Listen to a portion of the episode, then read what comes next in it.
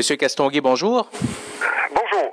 Monsieur Castonguay, donc, euh, rapport d'enquête ce matin déposé dans la suite euh, du décès d'un aide-pêcheur d'un crevettier qui était survenu en août 2014. Euh, d'abord, appelez-nous les circonstances entourant cet accident.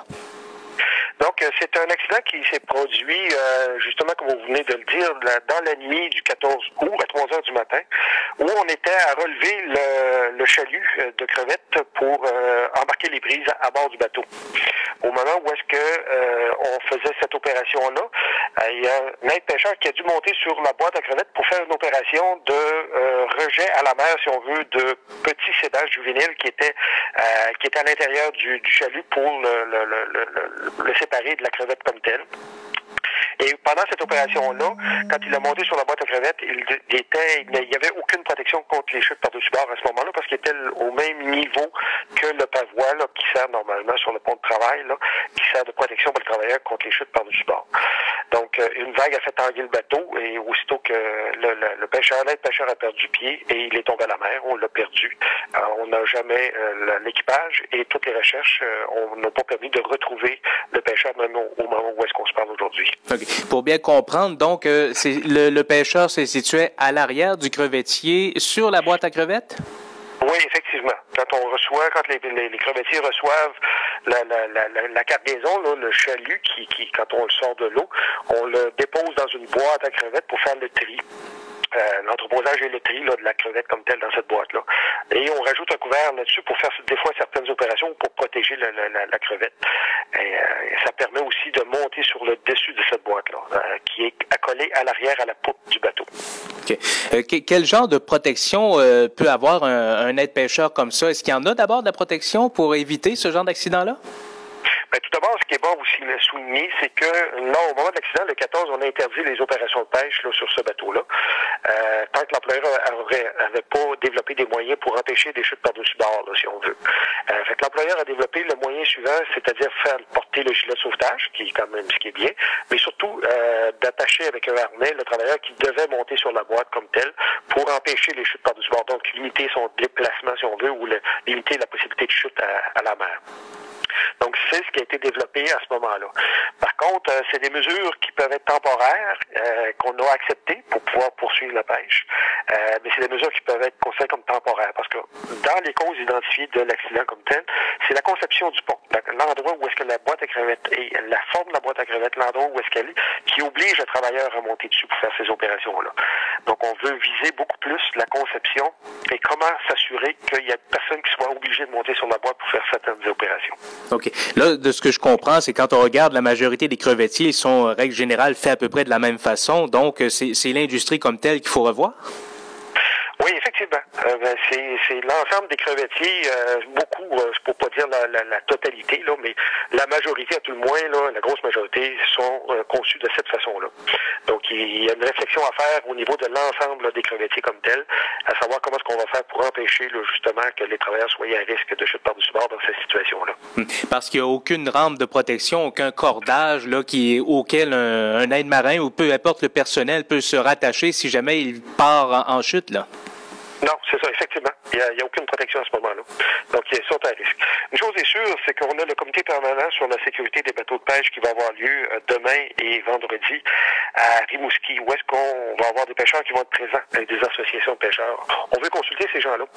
Euh, justement, cet effet-là, leur présenter d'abord le rapport d'enquête et consulter ces gens-là pour leur dire, écoutez, on a un problème. Euh, les travailleurs sont à risque dans cette situation-là. Euh, c'est identifié, c'est connu, cette situation-là. Maintenant, comment on va faire pour trouver des solutions à ça?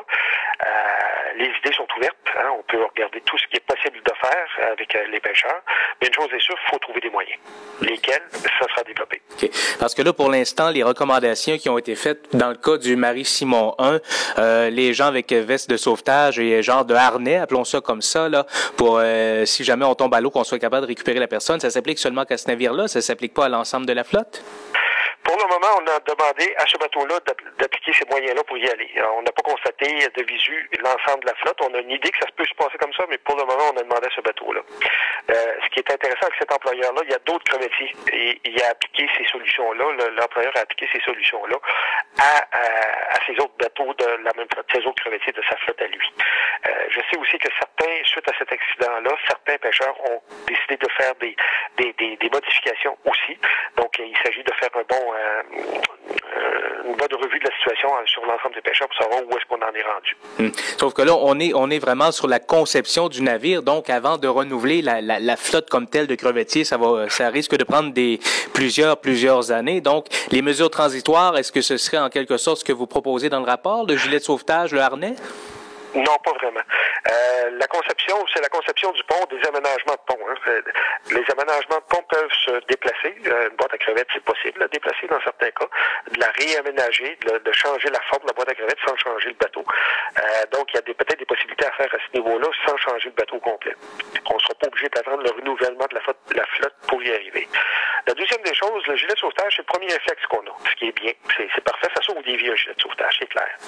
Euh, mais en amont de ça, si on garde le problème comme tel, nous autres, ce qu'on dit, c'est qu'on veut pas que les, pêcheurs flottent, on veut les empêcher de tomber à l'eau. Euh, parce qu'un travailleur qui est à l'eau, un pêcheur qui est à l'eau, euh, c'est compliqué. Un, de le retrouver, on est en pleine mer, là, on s'entend, c'est pas un bain, c'est pas une piscine, c'est pas un lac.